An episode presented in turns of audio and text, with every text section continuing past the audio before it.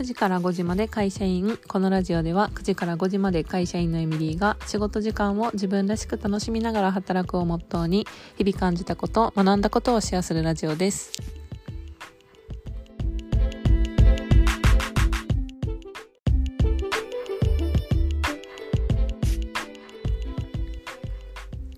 11回目の今回はネガティブ感情は自分の本音を知らせてくれるです。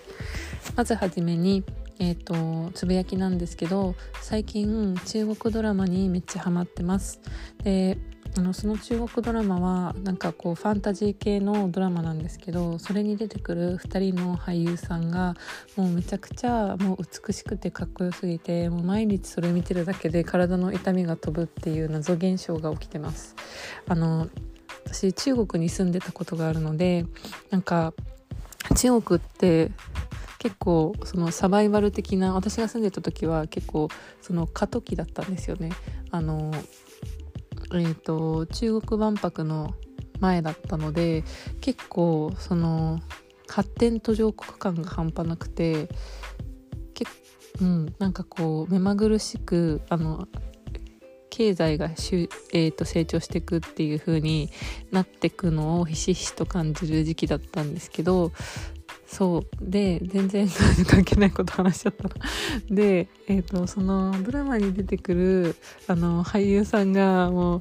えーと、かっこよすぎて毎日幸せっていうどうでもいい話です。で俳優さんワインイーボーっていうんですけどあの私が今まで住んでる時に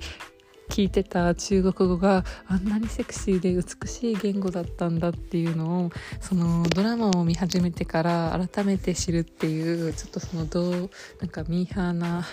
の横島な心がなんかなんでその住んでる時にそういう風にこうちゃんと勉強しなかったんだろうって今更になって後悔してます。なんか海外ドラマってなんか結構長さがあるものだと結構集中して見ちゃうんですけどあの日本のドラマって割とこう放送期間間がクール決まってるからだいたい12話ぐらいで終わっちゃうけどその韓国とか中国とか洋、えーと、海外アメリカとかのドラマって割とこうボリューミーだからなんか長い期間楽しめるのってすごいいいですよね。なんか心の中になんかいつもこう例えば1日とか2日で見終わらないからなんかたのワクワクが続くっていうかなんかまだ話が終わらない分そのストーリーが自分の中で生きる時間が長いみたいなとかってなんか思いながらちょっとその毎日の楽しさを見つけましたっていう話です。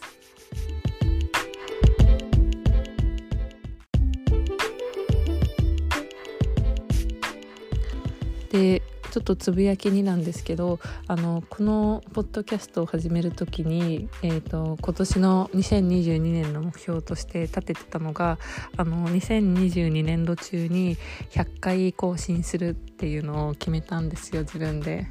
でももう2月 2月中旬でまだ11回っていうどうしよう1ヶ月に10エピソード撮らないと間に合わないからうんちょっと調整必要だなって焦り始めてます。なんとか100いけるようになんか頑張ろうっていう気持ちであのやってます。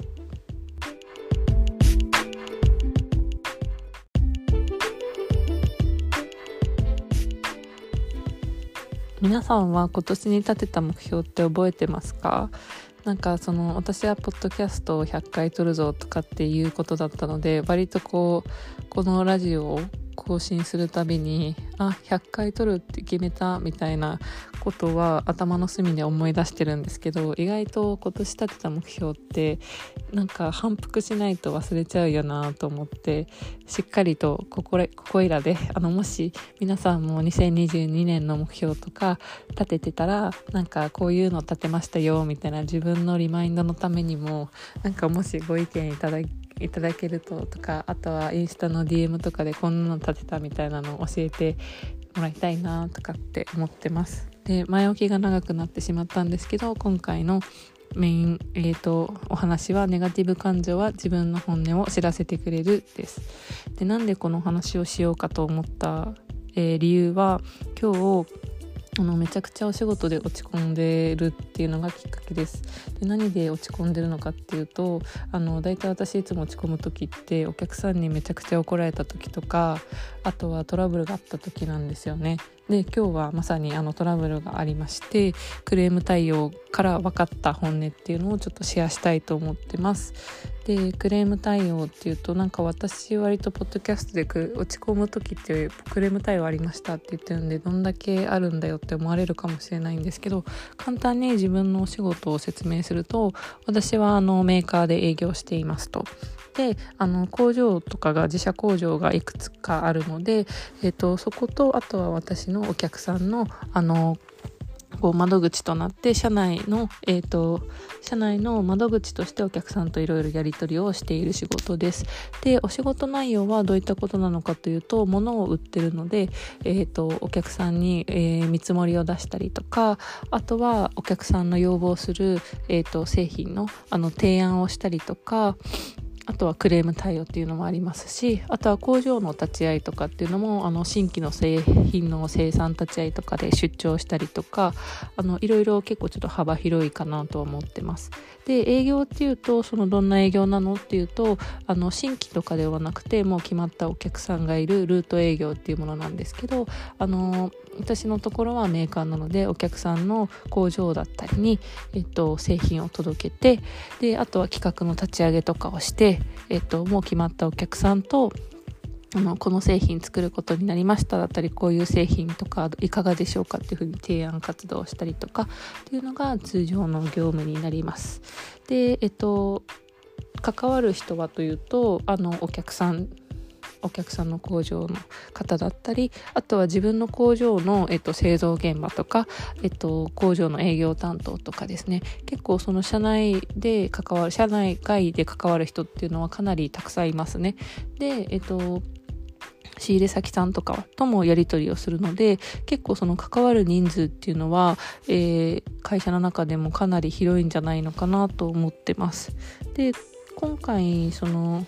えっと、クレームっていうことなんですけどクレームにも種類がいろいろあってその会社のクレームだったりとかあとはやっぱりちょっとその製品で不具合があったっていうクレームだったりとかお客さんからの苦情があったりとかっていうのもいろいろ多岐にわたるんですよね。で、えーと、クレームの今回のクレームの内容はどんなものだったのかというとそのまあんまり詳しくは言えないんですけどそのうちのものでいろいろとあったっていうことでお客さんから指摘をもらってでお客さんの方でもやっぱりこうクレームっていうのはあの重大な、えっと、指摘事項になるのでやっぱりそういう時の対応ってかなり、えっと、迫られるものがあるんですよねスピード勝負だったりあと対応も一つ間違えるとお客さんの信頼をなくしてしまったりっていうことがあるので私も普段営業としてやっぱり誠実に対応したりとかスピード感っていうのは持って対応してるんですけれどももうなんか長く営業やっているのにもかかわらず、まあ、ちょっと今回は、えっと、初歩的なそのお客さんへの報告でお客さんを怒らせてしまうというミスをしましたっていうような内容です。でそのいろいろと私あのえーと、依頼されてることに対してやっぱり社内でも確認が必要なのと不確定な情報を出さないようにっていうことでいろいろ確認とかを、ね、時間をかけてやってたんですよねそうするとお客さんもやっぱりこうクレーム起こってるのに、えーと、早く連絡がないっていうのはどういうことなのっていうことでやっぱりしびれを切らしたりって起こされるんですよ。まあ、それはもうごもっともな話でであるこうその私が普段やり取りしてる方っていうのは、えっと、年配の方で男性なんですけど割とこう感情的になると結構こうまくし立てられるというか、えー、リズメされたりとかあの上げ足を取られたり現地。やっぱちょっと噛んだりしたりとかですね。あのなんかこう話でわからない部分があるとそれは何ですかと。かなりリズメをされますと。であとはやっぱりちょっと言葉に詰まったりすると今のはどういう意味ですか？こういう意味ですか？こういうあなあなたが言ってることはこういうことで合ってますか？とかなりですね上げ足を取られる。でその人は結構不安になるとあの連絡をしまくるっていう人で、まあそのまあ、状況が状況なので、まあ、確かにお客さんのしてることは全く間違いではないんですけどあの携帯にも電話かかったり会社にも電話かかってきたりとかあとは今確認中ですと言ってもすぐに電話かかってきたりとかメールの連投が来たりとか結構すごいんですね。アグレッシブな方なんですよね。であの私結構そういうタイプって苦手であの電話だとやっぱりすごいそのまくし立てられると切羽詰まっちゃうんですよ。頭がフリーズするというかもう何て言ったら分からなくなっちゃって結構言葉に詰まっちゃうんですよね。でその人は割とこう怒るんですよ不安になると。で私が多分そのえっと多分同じくらいの年代の人であればそういう風にはならないと思う勝手に思ってるんですけど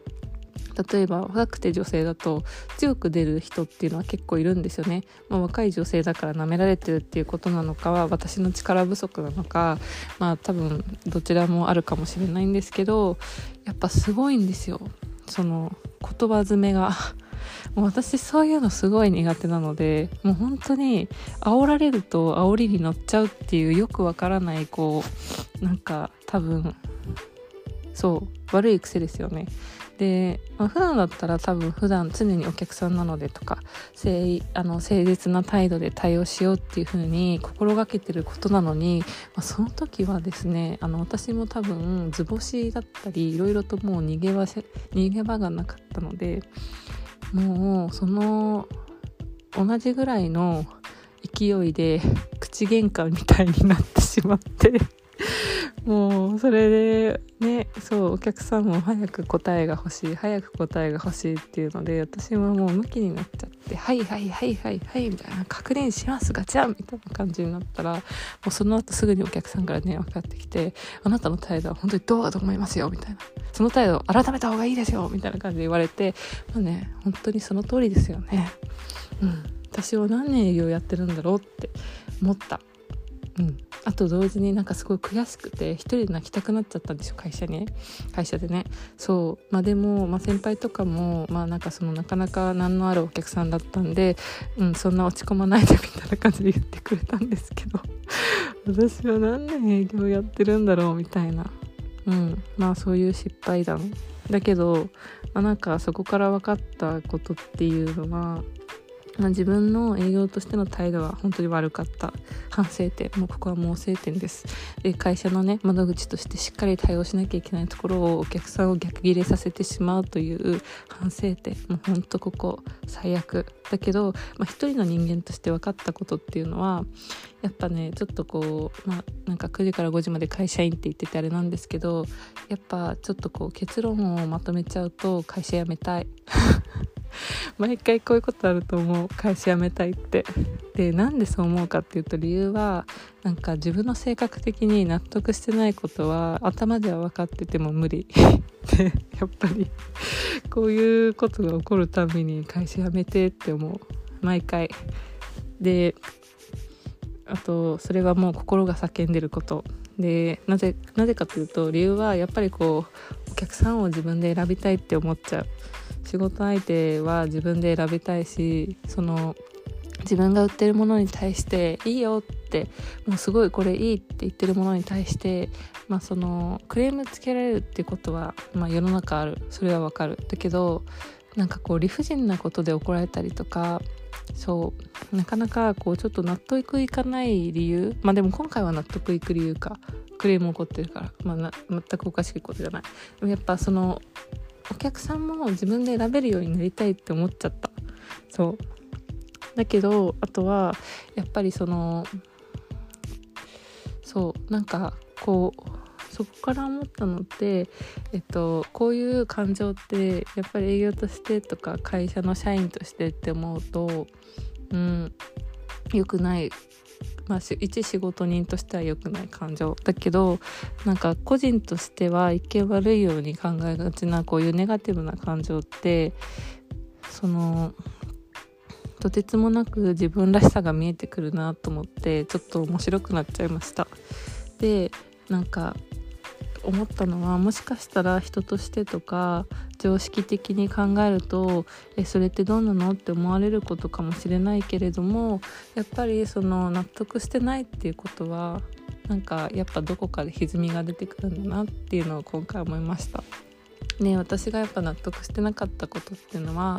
そのいろいろとお客さんにクレームのことで説明とかをしててもやっぱりコミュニケーションが一方的になってしまうというかあの明らかに力関係ができちゃってるんですよね。そのお客さんとあの会社としての。お客さんはもうパワーバランスとしてすごいかなり、えーと、パワーを持っててこっちがやっぱりこう買ってもらってはいるけれども対等な関係じゃいられないっていう関係に自分はすごい疑問を抱いてる。であとはやっぱりその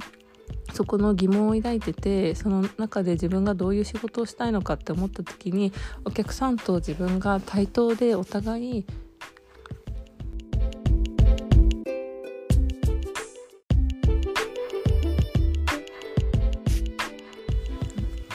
中になっちゃいました。で対等でお互いこう